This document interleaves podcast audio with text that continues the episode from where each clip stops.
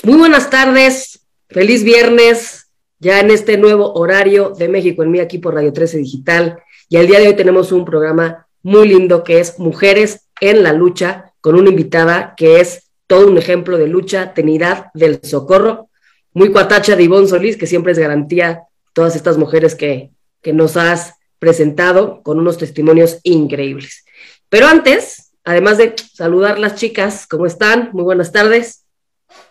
Hola, muy buenas tardes a todos los que nos escuchan. Buenas tardes, Ivonne, Trini. Buenas tardes, hola chicas. Buenas tardes. ¿Qué tal?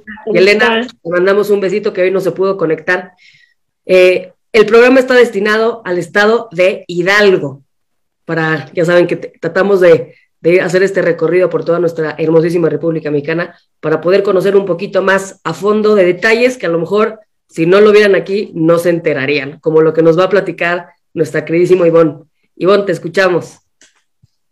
¿Cómo están? Muy buenas tardes a todos nuestros amigos y amigas de la audiencia de Radio 13 Digital que nos escuchan en este gran programa denominado México en mí. Hoy tenemos la presencia de una mujer inspiradora, una madre, una maestra, una líder social que ha dado grandes batallas y grandes luchas a lo largo de toda su vida con grandes causas en diferentes partes del país.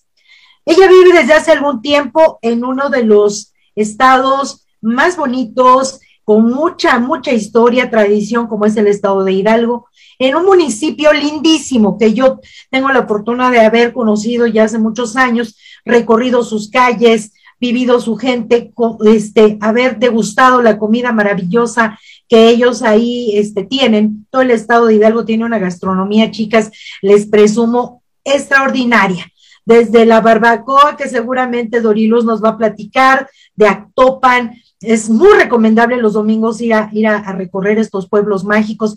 Tiene muchos pueblos mágicos, Hidalgo, tiene Real del Monte. Es, es, un, es un estado con muchos municipios mineros y eso le permite tener una arquitectura este, eh, entre inglesa, eh, que, fue la influencia que ahí, que ahí llegaron, este, inglesa, italiana, francesa.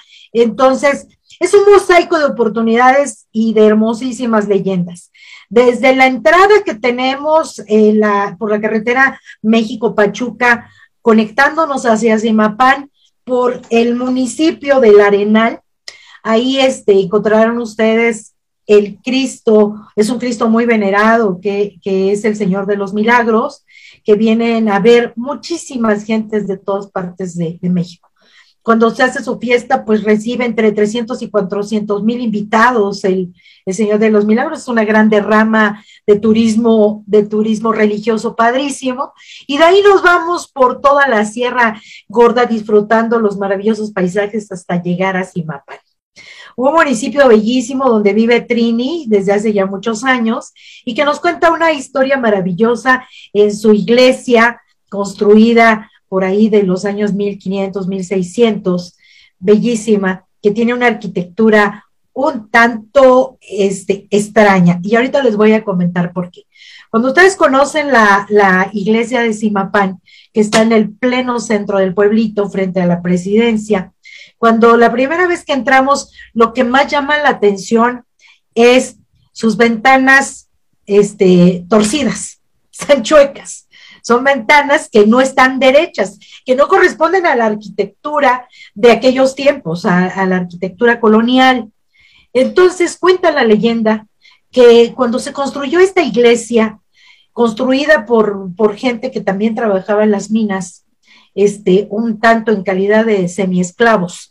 Les pidieron que la iglesia tenía que terminarse muy rápido, que tenían que trabajar turnos dobles, los hacían comer poco y trabajar mucho. Entonces los mineros siempre estaban rezongando, siempre estaban este, no haciendo el trabajo santo de, construir una iglesia, un lugar donde paradójicamente este, no nada más se venera a los santos, a Dios, sino que suceden cosas ahí muy paranormales. Resulta ser de que cuando llegaron al momento de, poner las ventanas, este, las pusieron total y absolutamente como correspondía a los planos, derechas. ¿Y cuál sería la sorpresa de los trabajadores? Que al día siguiente, Cuando regresaron a continuar la obra, las ventanas estaban torcidas, estaban totalmente eh, inclinadas. Entonces, pues ellos pensaron que era, era muy difícil que en una sola noche las ventanas se hubieran volteado, porque no es tan sencillo este, armar marcos y, y, empotrar. Y, este, y volvieron a hacer el trabajo, volvieron a poner las, las ventanas en la forma original correcta del plano. Y al otro día sucede lo mismo. Y así por varios días. Las ventanas siempre se torcían, siempre se torcían. Hasta que ellos elaboran un plan y dicen, vamos a tener que hacer una vigilia, vamos a tener que espiar qué sucede en las noches, porque esto sucedía entre las 12 y 4 o 5 de la mañana, que era cuando ellos el sueño los vencía por el hambre, por el cansancio, y entonces dejan una cuadrilla encargada de revisar qué está sucediendo.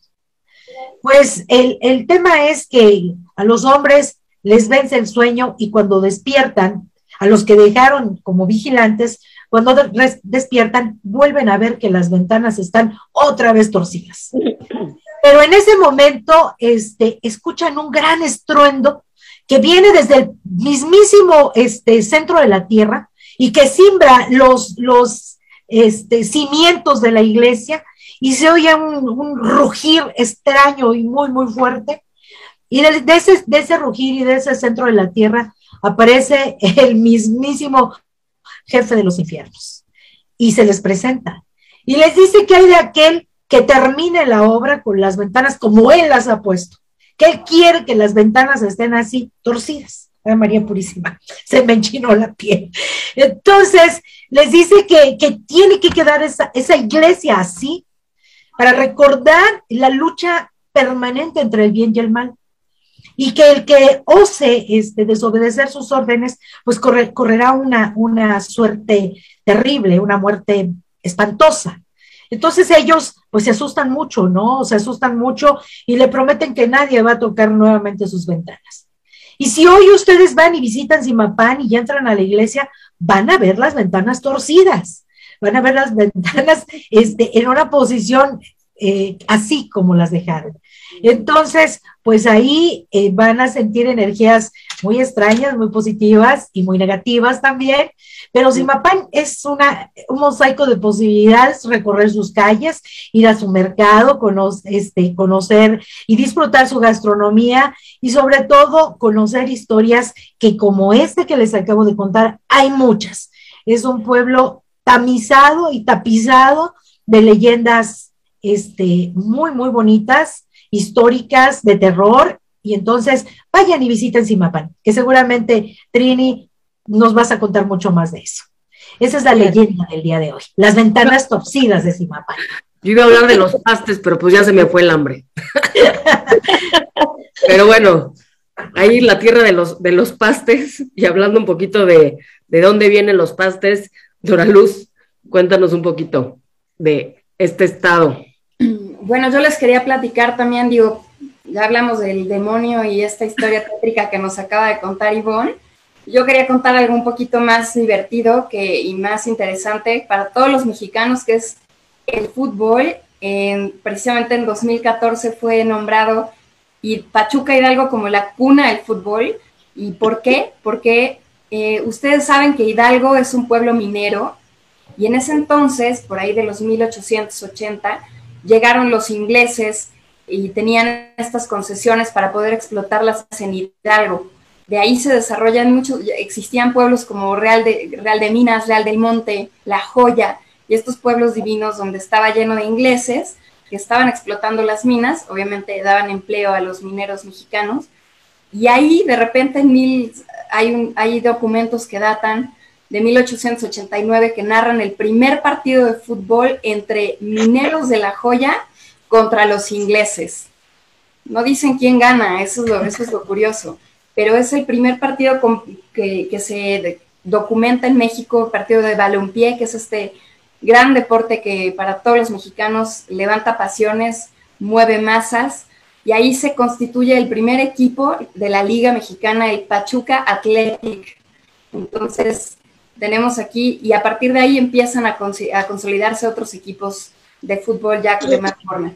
los primeros balones de fútbol de cuero, que eran estos duros, duros, llegaron en barcos desde Veracruz, precisamente a los pies de los mineros hidalguenses, y que le dieron esta gran eh, popularidad que hasta hoy, pues yo creo que digo, dicen que de México el, el deporte nacional es la charrería, pero el deporte más popular sin duda es el fútbol.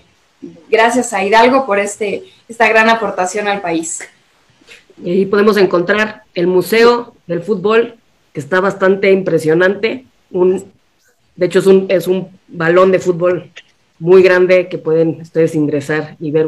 y la Universidad del Fútbol, también la Universidad del Fútbol, donde puede la gente profesionalizar esto. Así que bueno, pues gracias a, a Hidalgo por esta gran aportación. Pues ya saben, a todos los que no conocen Hidalgo, la verdad, dense una vuelta, hay unos lugares impresionantes, unos atardeceres divinos, minerales chicos, los primos basálticos, zonas espectaculares que de verdad no se pueden perder. Y ahora sí, entrando a la lucha, a la lucha, querida Ivonne, ¿a quién tenemos el día de hoy? A nuestra querida Trini, mi querida Gaby.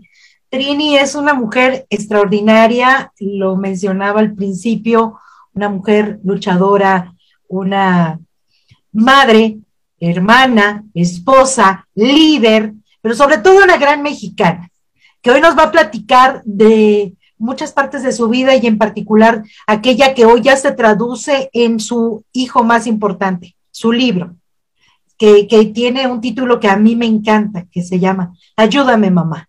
Yo no creo que haya una palabra más poderosa que la palabra mamá, la palabra madre. Y ahí ella nos va a platicar hoy por qué le puso así a su libro. Así que, mi querida Trini, bienvenida a México en mí, Radio 13 Digital te da la bienvenida. Y ahora sí, cuéntanos, aquí están nuestras compañeras y amigas que te damos la bienvenida con todo el cariño. Bienvenida, Trini. Muchas gracias, Ivonne. Muchas gracias por invitarme, por tomarme en cuenta. Eres una gran mujer como todas las que te acompañan y yo le pido a Dios que siempre estén bendecidas para hacer más grande todo esto que están haciendo, para poder darnos la oportunidad de poder expresar, pues, en lo que estamos haciendo, lo que estamos trabajando y poner un granito de nuestros conocimientos para el mundo. Voy a, mm, abundar un poquito esto con una frase que tengo aquí en, en mi libro, que es Ayúdame mamá, y dice que como mujeres, niñas, adolescentes, adultas o de la tercera edad, en nuestras manos está la transformación del mundo y el futuro de la humanidad, porque el amor, la intuición y el sacrificio está en nuestra sangre por el solo hecho de ser mujer. Solo hay que aplicarlo donde sea necesario. Este es el primero de una serie de libros que deseo compartir esperando que te acompañen en tus reflexiones sobre la vida. Este, este libro de Ayúdame Mamá y Bom es como, es una especie de, mm, ¿cómo, cómo te podría decir? De, de información hacia, hacia las mujeres que cuando yo tenía la oportunidad de platicar con ellas, pues me decían, ¿por qué me está usted hablando de empoderarme, de ser como usted, o tener carro, o tener dinero, o ser feliz? Porque siempre te ven feliz cuando estás sobre la lucha, aunque te estés muriendo por dentro. Entonces, esos 10, 5 minutos no nos da el tiempo para platicar nuestra experiencia y para poderles mostrar por qué llegamos hasta el punto en donde estamos. De ahí nace el hacer el libro para que pudieran ver que la vida de cada una de nosotras que estamos en la lucha no es fácil para llegar hasta el momento de decir, vamos a hacer algo por los que nos rodean, vamos a hacer algo por, con lo que tenemos para apoyar al que necesita, aunque nosotros seguiremos necesitando siempre. Entonces es allá donde reflexiono y miro y volteo a ver en cada una de las comunidades que caminábamos, hasta junto contigo, porque íbamos a las comunidades a ver a tantas mujeres, tantas madres, niñas, madres niñas que estaban educando niños, Entonces de ahí nace, eh, ayúdame mamá. Ayúdame mamá, esta historia es para ti como persona, seas hombre o mujer y estés en necesidad de este mensaje. Es con el fin de poner una luz en tu camino para ayudarte, para hacer que las madres tengamos conciencia y que de generación en generación suplicamos una ayuda de mamá, sin entender que nosotros somos esas madres que muchas veces no tenemos una respuesta para ayudar a nuestros hijos. En muchas ocasiones, porque aún estamos viviendo nuestra propia niñez o nuestra propia adolescencia. En ayuda de mamá, vivirás el día a día de Trini. Una niña jugando a ser mujer, porque la herencia de su madre fue esa, una fortaleza para eludir los malos momentos y convertirlos en buenos. Una niña que incluso, a pesar de sus propias mentiras, encontró la salida de un, de un futuro de alcoholismo, prostitución y de falta de valores. Y su primer encuentro con Dios la ayudó a darse cuenta de que había un mundo de oportunidades y de mucho amor, donde sin importar la edad, cuando se quiere, se puede ser libre. Puede que en ocasiones te sientas identificada cuando lo leas o estés pasando un momento similar. Y es por eso que te invito a vivir esta historia conmigo. Pues ayúdame, mamá, es para ti. Este es mi libro, es un libro autobiográfico, Ivonne. Es, eh, no es tanto que, que se enfoquen en mi vida, no, sino es como una remembranza de, de algo que me hizo tener pues una experiencia para compartir y para ayudar a que muchas madres puedan ser mejor. Esa es ayúdame, mamá. Qué lindo, Trini. Pues muchísimas felicidades. y el, nombre me encanta. Creo que dice mucho eh, sobre, ¿no? como dices tú, la fuerza que tenemos las, las mujeres y lo que podemos llegar a influenciar a nuestros hijos. Y si nos puedes compartir un poquito de tu historia, de dónde viene esta, esta fuerza, este testimonio que te llevó a escribir este libro y a todas las cosas que has hecho. Claro que sí. Aquí también hay una parte en donde, donde puse que dice que para muchas de nosotras ya no hay un retorno pero sí puede haber un retomar. Es más difícil, pero no imposible. No juzguemos a nadie por lo que nos sucede, porque nadie es culpable de tus malas elecciones, solo tú. Estas cuestan y a la larga nos toca pagarlas, algunas veces hasta con la vida. Alguien dijo que la pobreza o la abundancia solo existe en tu mente según la forma como mires tu vida. No es pobre el que no tiene. La pobreza existe en tu forma de pensar. Si no tienes hijos, piensa mil veces si estás preparada cuando decidas tenerlo. Un hijo es un pedazo de barro al que los padres, junto con Dios, le damos forma a su cuerpo, a su alma, a su espíritu y a su corazón. Esta, esta autobiografía es eh, parte de una ruda historia eh, que me hace vivir a mí de ser una madre joven. Yo tuve a los 15 años a mi primer hijo y, este, y empecé a rodar con él. No es porque mi familia no tuviera dinero, no es porque no tuviera la educación, sino porque mi terquedad, mi forma de vivir, mi forma de ser, mi forma eh, tan rebelde de querer vivir la vida, de no hacer caso a mis padres. Creía que el mundo lo tenía en mis manos, creía que yo podía hacer muchas cosas. Entonces eso me hace meterme con malas amistades, me hace meterme al alcoholismo, me hace meterme a vivir dentro de la drogadicción, aunque yo no la, no la, no la viví eh, físicamente, pero sí tuve muertes, como lo dice en mi libro, de compañeras que fallecieron a causa de la, de la drogadicción.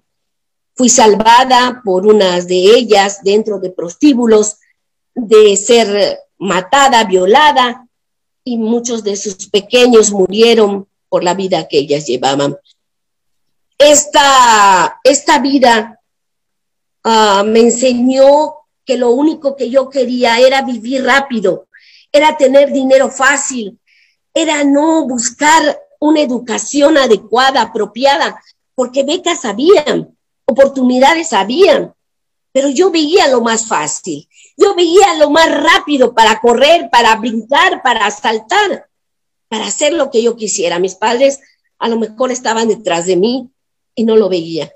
Tuve, estuve viviendo con familias encomendadas en donde me ayudaban y me decían, Trini, e, esta es tu educación, me compraron para pintar, me compraron para, para muchas cosas, para hacer muchas cosas, pero yo no las hacía.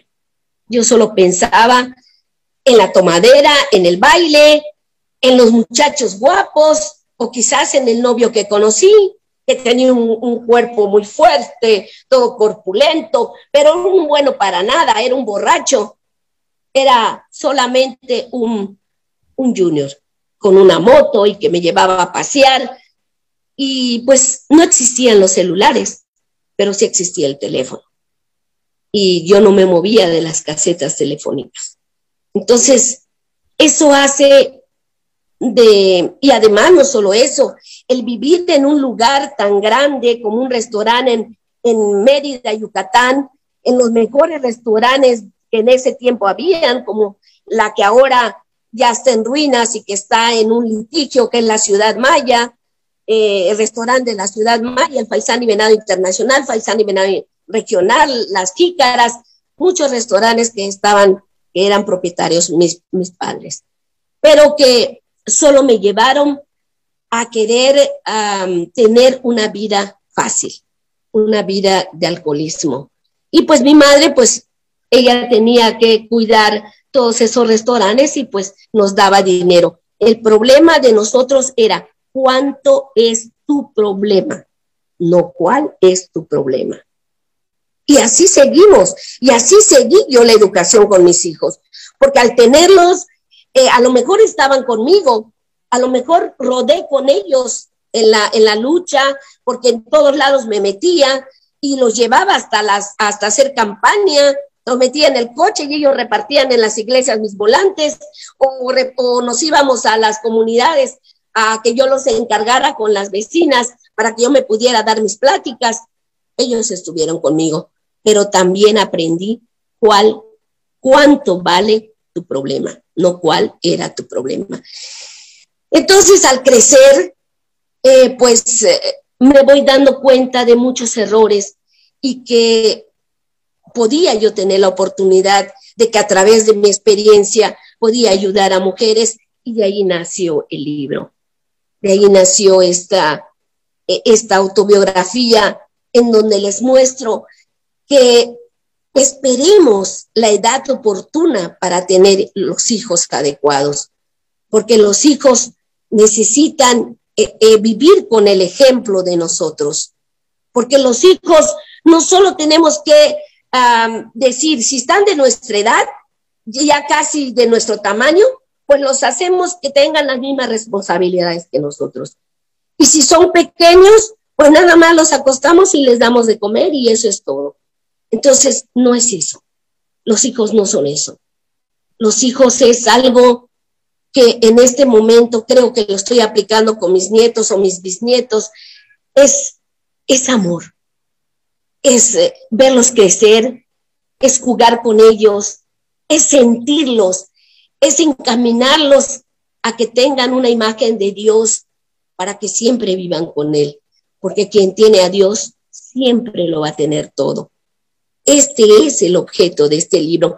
Y cuando doy algunas eh, pláticas, cuando estoy con mujeres, eh, quisiera yo meterme, agarrar mi mente, agarrar mi corazón y metérselo a cada una de ellas, y sobre todo cuando son jóvenes, para que puedan sentir lo que les estoy diciendo y para que puedan luchar para tener una profesión, para que puedan tener un negocio, una vida más fácil para ellas, porque a veces el pensar que el rodar es una vida fácil y no es cierto.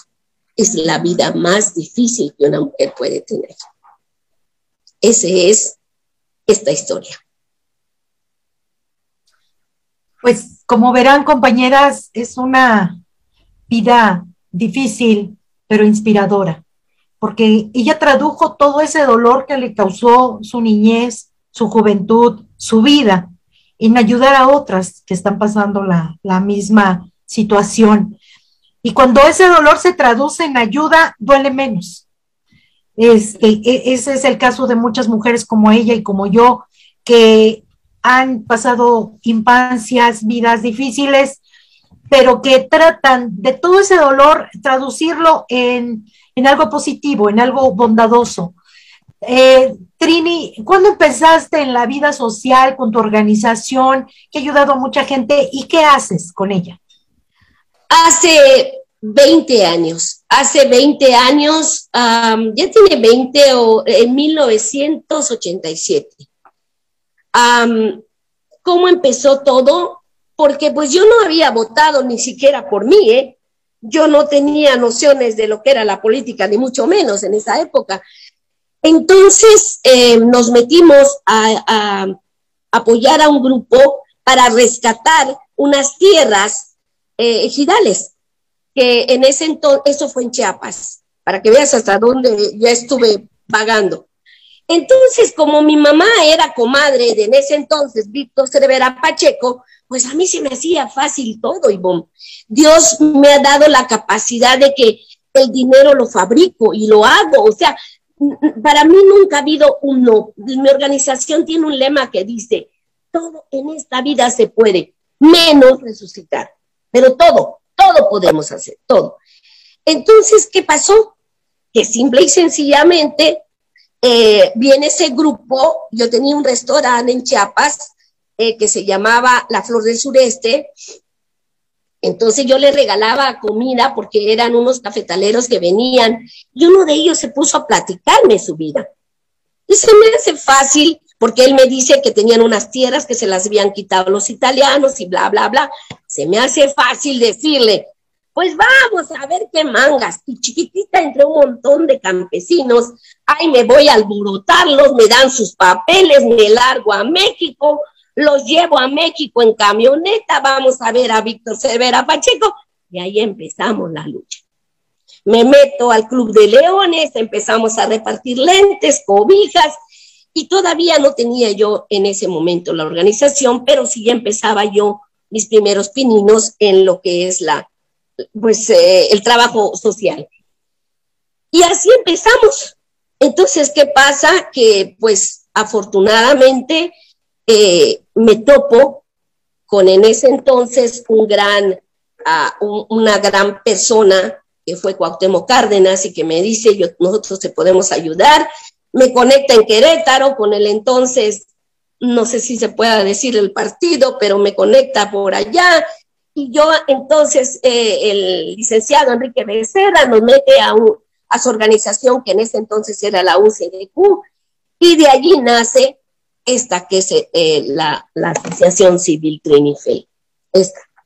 Entonces empezamos a trabajar, empezamos a, en ese entonces, pues teníamos más apoyo del gobierno, hacían más caso a las organizaciones y se empezaron a hacer proyectos productivos, a aglomerar gente, y todo, y así. Y ese, ese trabajar con toda esa gente de San Juan del Río, de toda la, lo que es eh, Querétaro, me lleva a ser eh, candidata a presidenta de Cadereyta de Montes y después a regidora. Fui la regidora en Cadereyta de Montes. Y de ahí a candidata a diputada local, a candidata a diputada federal. Y yo solo le decía, oiga, pero esto cómo se come, yo no sé nada de esto. Y me decía, no te preocupes, no te preocupes, doña, no, no te preocupes, tú vas a ver. Y me empezaron a meter a capacitaciones, a cursos, y fue allí donde empecé, porque yo era muy insegura. Aquí en este libro lo comento. Yo era una persona que no sabía yo salir ni a la esquina de la casa. Necesitaba yo de mi marido para ir a todos lados. Y cuando empecé a ir a esas capacitaciones, a mi marido lo sacaban y el necio. Quería quedarse allá y no, señor, es para mujeres y váyanse. Y no, viví muchas, muchas situaciones muy vergonzosas con él porque es muy posesivo, él era muy, muy autoritario. Entonces, eso empieza a empoderarme y al empoderarme, yo todavía era, soy una alcohólica, pero en ese entonces era alcohólica física, tomaba y tomaba y tomaba desde las, ¿qué te diré? Desde las 5 de la mañana ya tenía la caguama a las 12 de la noche, o sea, yo, yo seguía el, el, el dicho que dice, no tengas cruda, permanece borracha. Así. Y así trabajaba. Entonces yo empecé a, a, seguir en ese sistema, pero yo era una borracha que no me caía, sino que para mí el tener el licor era darme energía, era, era, era motivarme más. Pero cuando en eso pasa de que tengo un encuentro con Dios, porque es una historia que me empezó a doler todo, yo creo que era mi momento. Entonces, creo que Dios me dice hasta acá, hasta acá y empiezo a tener muchos dolores. Yo estaba ya en Estados Unidos, ya iba yo y venía de Estados Unidos y me tocó ir al consulado y en eso me dicen, vamos a misa de 10. Fui a misa de 10, pero no hubo misa de 10. E iba a ser una misa de sanación. Y una viejita me dice, doña, ¿no sabe a qué hora es la misa de sanación? No le digo, yo vine a la de 10, pero vamos a preguntar y fuimos a preguntar al preguntar allá, me dice la señora, no, pues está la una. Yo llevé a comer a, a la señora y ya después regresamos. Quiero decirte, para no hacértela muy largo, porque algún día vamos a platicar de esto, esa misa creo que Dios la preparó para mí, porque nadie entraba, había mucha gente, hasta que entramos nosotros empezó a entrar la gente, Nadie ocupó las primeras bancas hasta que nos sentamos nosotros. Una misa de sanación no es como cualquiera. Empiezan a cantar y el padre dice que perdonemos. Y Bom, yo era una persona dura, una persona que mi música, ¿sabes cuál era? Era la de Jenny de Rivera, la de Paca, la del barrio, rata de dos patas. Esa era mi vida. Estaba yo destruida estaba con todo lo que me había pasado, estaba yo rota, estaba yo con miedos, con inseguridades, con temores, con muchas cosas y con dolores físicos. Entonces, cuando yo entro a, a esa, a esa misa, empieza el, el, Padre a decir que perdonemos y que empecemos a ver a las personas que, que debíamos de perdonar. ¿Sabes qué pasó? que en ese momento Ivonne, a la primera que vi que odiaba era a mi madre. Así de terrible, Pati. Este, era mi, era, fue a mi madre, Ivonne. Yo no lo quería creer porque eh, eh, era algo que no concibes en tu mente. Entonces, cuando yo miré cuando preguntó el padre que a quién odiábamos, que pensáramos en las personas que odiábamos, vi a mi madre, vi a algunos de mis hermanos, vi a gente, no lo creía. Y cuando empecé a pedir perdón por mí, por mí, no perdonar a mi madre porque no tenía nada que perdonarle, pero cuando empecé a, pedir perdón por mí, qué difícil es perdonarte. Qué difícil es entrar dentro de nosotras mismas y ver ese demonio que tenemos. Ah, pero nosotros pensamos, somos las mejores, nosotros somos muy dadivosas, mira todo lo que damos, mira cómo ayudamos. Y no sabemos que solo lo damos. ¿Sabes nada más para qué? Para opacar toda la porquería que somos. Porque estamos envenenadas, tenemos el odio por dentro. Porque no lo hacemos de corazón. Ese encuentro con Dios, cuando el Padre me puso la unción y, yo me costó trabajo perdonarme, me costó trabajo reconocer todo lo que era, porque el zambullirme dentro de mí de, con conciencia, Ivonne, fue lo más grande que te puedas imaginar cuando yo no lloraba, yo no lloraba, yo, yo era una persona muy fría. Todavía cuando el, cuando el padre me puso el, la unción en la frente, mis ojos estaban como con un destello de, de veneno, pero cuando me lo puso y me tocó, haz de cuenta que abrieron dos llaves de agua que chorrearon como manantiales, como no te puedes imaginar, que era un, un sollozo, una amargura, una, una flagelación que sentía por dentro, como no te puedes imaginar. Pero lo más grande de todo es que en ese momento me dijo, me agarró el padre y me dijo, cierra los ojos. Cerré los ojos y sentí una luz muy fuerte, muy fuerte encima de mí, que me llenó de mucho calor. Eso hizo que yo me pasara a desmayar y ahora entendí por qué Dios me dio la primera banca, porque me arrimó el Padre y me sentó y me dijo, estás perdonada. Estás perdonada, hija, me dijo. Solo escuché entre mí una canción que decía, eh, esa de barro, esa de, de quiero ser un vaso nuevo, Señor. Y el Señor te dice en esa canción, vas a ser un vaso nuevo, pero tengo que destruirte, tengo que, que lastimarte, pero no me ofendas. Vive teniendo fe en mí, porque voy a cambiarte, voy a ayudarte, pero ten fe. Y a partir de ese entonces, te juro que salí de la iglesia como loca y empecé a ver cosas que nunca vi. Empecé a agarrar mi teléfono y empecé a mandar muchos, en ese tiempo ya teníamos teléfono, empecé a mandar muchos mensajes a mi familia y que después me respondieron, ¿cómo supiste que me pasó esto? ¿Cómo supiste que necesitaba yo ese consejo? ¿Cómo? De verdad, se han hecho a partir de todos los días milagros. He vivido con puros milagros. He vivido y me he dado cuenta que todos los días hay un milagro para nosotras y que la grandeza de Dios nada más la tenemos que pedir, que estar con Él.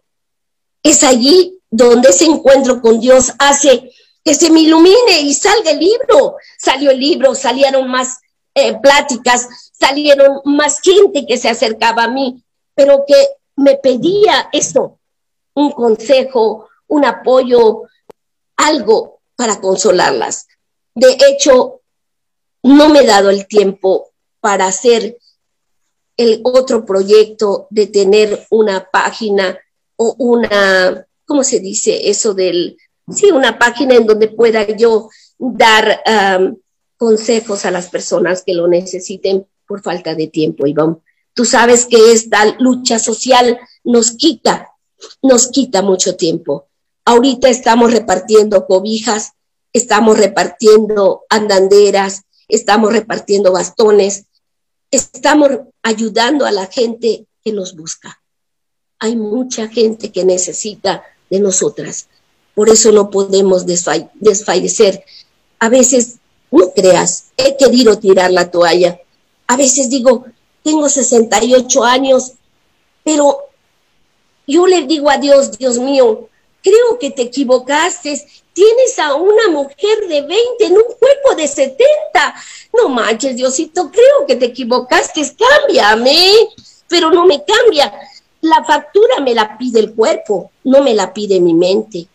A veces yo quiero caminar más, a veces quiero correr más, a veces no quiero dormir, a veces quiero hacer muchas cosas y bom, pero ya la edad me dice alto, no puedes hacer eso. Y eso es lo que me detiene.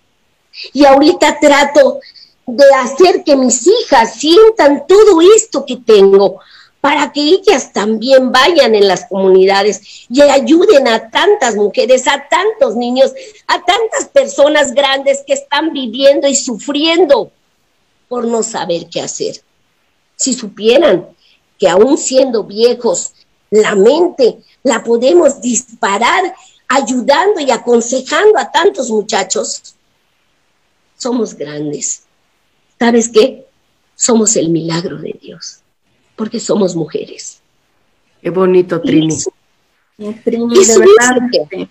Y fíjate que ahorita, Trini, esta nueva temporada en Radio 13 se llama Conectando con tu luz. Yo creo que todo lo que nos acabas de compartir, pues es un testimonio y es un ejemplo de alguien que conecta con la suya y seguramente va a ser inspiración para muchas de las personas que nos están escuchando, mucho nuestro auditorio, que justo necesitaba de tu fuerza, de tu luz, de tu ejemplo, de tu energía, que la verdad, como te puedes haber dado cuenta, nos has dejado con la boca callada, escuchando este hermoso testimonio y esta hermosa luz que tienes por compartir.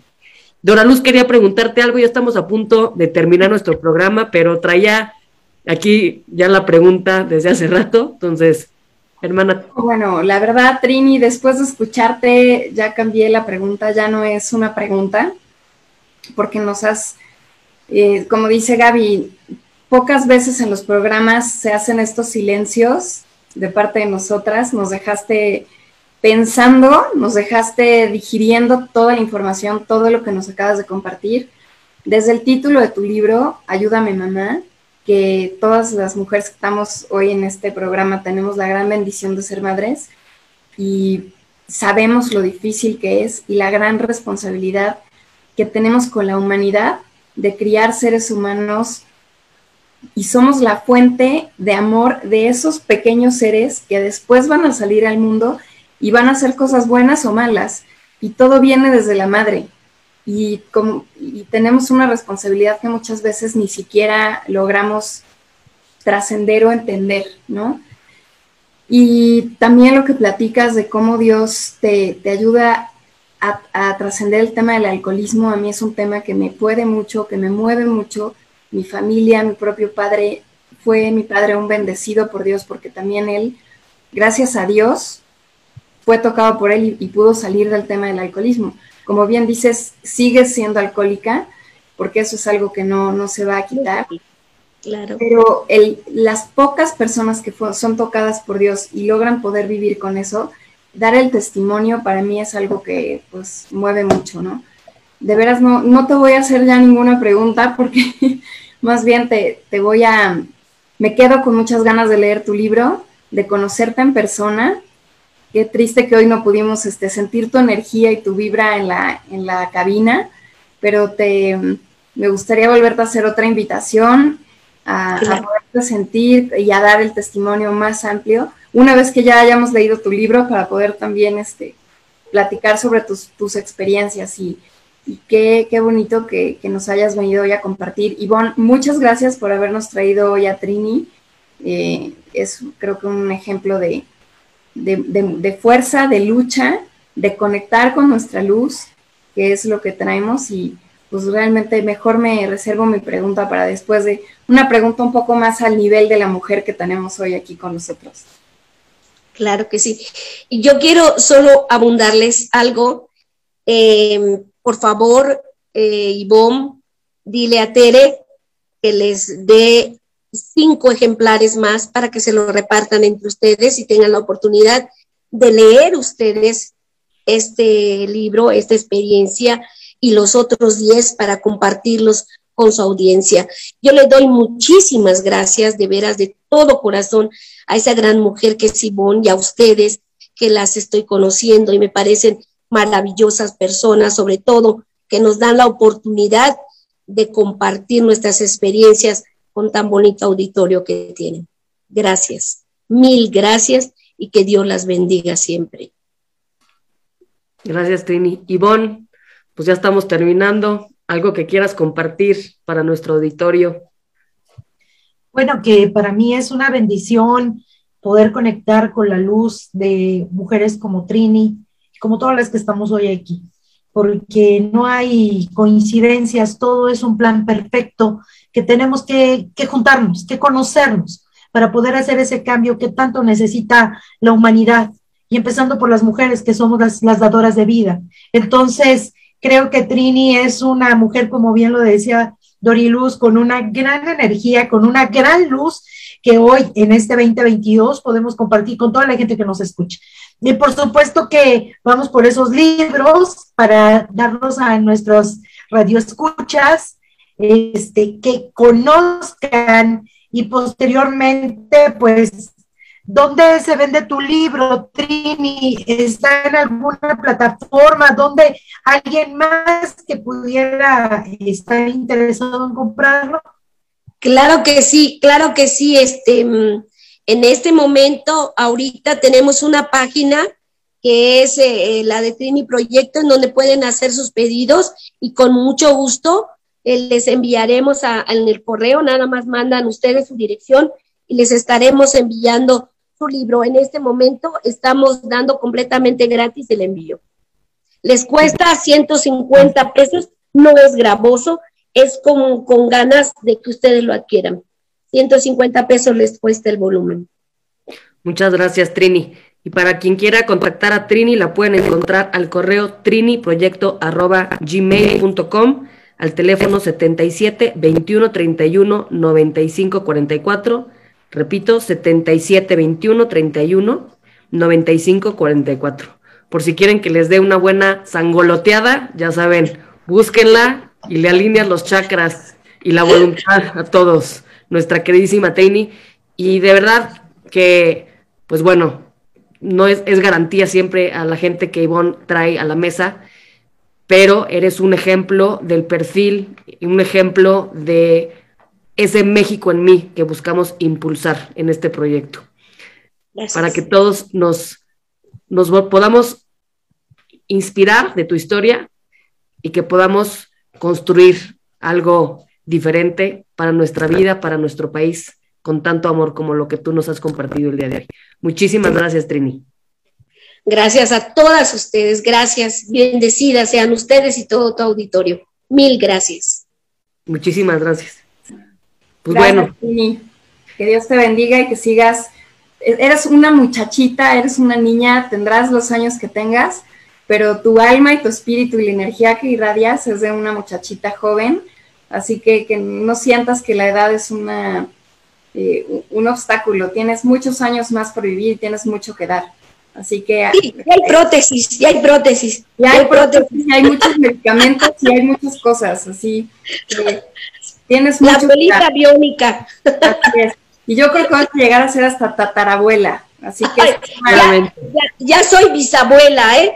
tengo, tengo, tengo cinco hijos, 16 nietos y siete bisnietos. Bueno. Pues vas muy bien. Vas muy bien. Pocas mujeres llegan a tener, a tener la vida para ver su descendencia, así que para que veas a tus tataranietos también.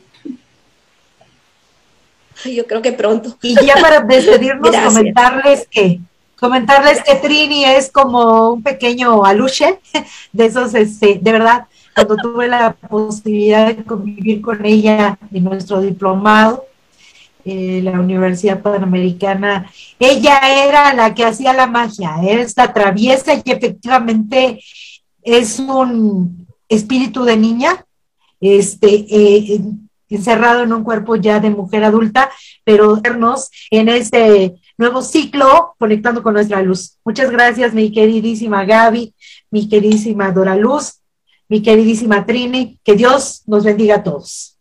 Gracias a todas ustedes. Gracias, Ivonne. Gracias. Gracias. Muchas gracias a todo nuestro público por acompañarnos en este programa de México en mí, este proyecto de nación para crear el México que tanto, tanto nos merecemos. Gracias, nos vemos el próximo viernes aquí por Radio 13 Digital. Bye.